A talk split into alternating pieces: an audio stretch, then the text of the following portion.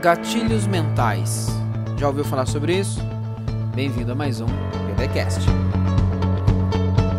Olá, bem digitais, eu sou Leandro Magalhães, esse é mais um BDcast. Seguimos com a nossa série aqui de 100 áudios de marketing digital para lojistas. Hoje a gente está beirando aqui os 30 áudios, já chegamos a 30%, tá? Já tem bastante conteúdo e eu quero começar hoje uma série uh, sobre os gatilhos mentais. Muita gente que fala, não é um assunto novo dentro do universo do marketing, já tem aí alguns anos que isso é, entrou na rotina de quem trabalha com marketing, especialmente quem trabalha com marketing digital. Ela é uma técnica de copywriter, né? ou seja, uma técnica de quem está escrevendo os textos, ou pode ser um áudio também, né? quem está escrevendo um roteiro é, com argumentos de venda.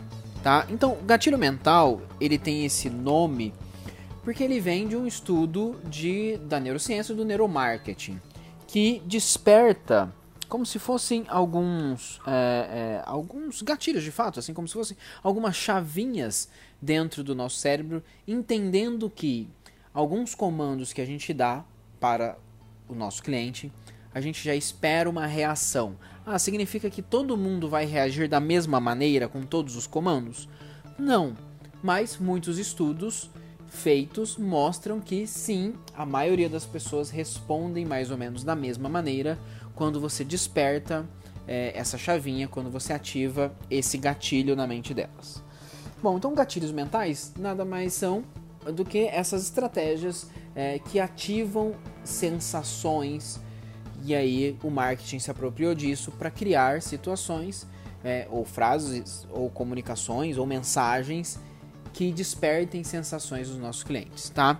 Talvez o gatilho mental mais é, popular e que a gente mais usa, que o marketing mais usa, é a prova social, tá? Então, eu vou listar ao longo aqui do BDcast, eu vou começar uma série de falar dos, dos principais e dar alguns exemplos de como você usa o gatilho social é, ali na sua série, tá bom?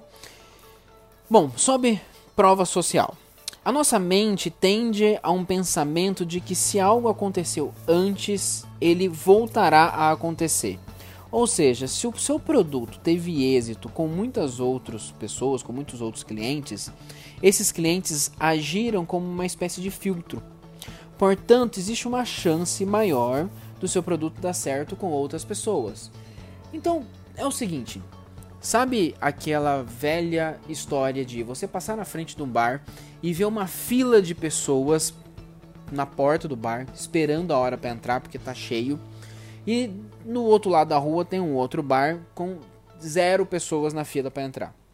Qual das duas opções, qual dos dois bares você sente mais vontade de conhecer, de frequentar? Provavelmente você disse o bar que tem uma fila de pessoas na porta. Porque o nosso cérebro entende que aquelas pessoas sabem alguma coisa que eu não sei. Aquelas pessoas talvez já tenham testado o bar e sabem que aquele bar é bom. Então, se eles já provaram aquele, aquele produto, por que, que eu vou me arriscar a provar um produto que eu não sei se é bom? Por isso, a prova social funciona. É, talvez por isso exista esse desespero das pessoas terem milhares de seguidores nas redes sociais. Isso significa que vai fazer você vender mais? Nem sempre. Mas muitos seguidores na rede social causam o efeito de prova social. Então vamos lá, eu estou é, procurando uma loja para comprar uma, um produto, é, uma roupa que seja, uma loja de roupa é, é plus size.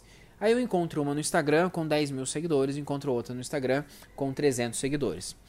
A possibilidade de eu querer comprar na que tem mais seguidores é maior porque eu tenho a sensação de prova social de que existem mais pessoas que compraram ali, as pessoas gostam daquele produto, existe mais testes e mais provas que foram feitas com aquela outra marca, então eu tendo a ter vontade de comprar de quem tem uma base maior, tá?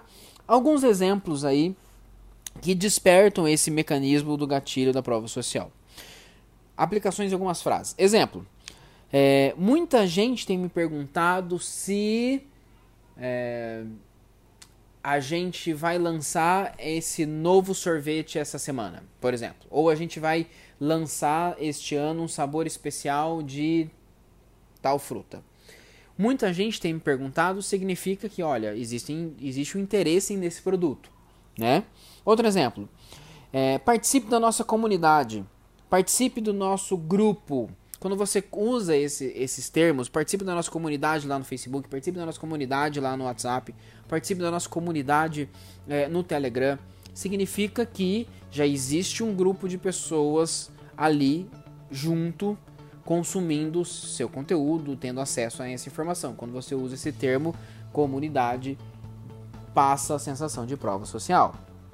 Outro exemplo, mais de X pessoas foram impactadas pela nossa campanha. Já vendemos mais de X números dessa peça. É, nosso site já teve mais de 10 mil acessos no dia de hoje ou essa semana.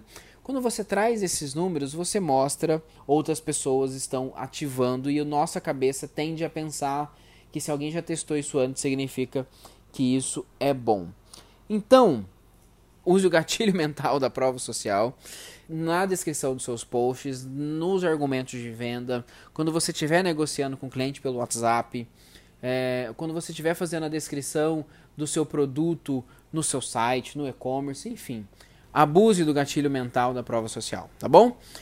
Esse é o primeiro da série de gatilhos mentais que a gente vai fazer. Hoje a gente falou de prova social, tem mais. A gente vai falar sobre autoridade, a gente vai falar sobre escassez, a gente vai falar sobre urgência, antecipação, enfim.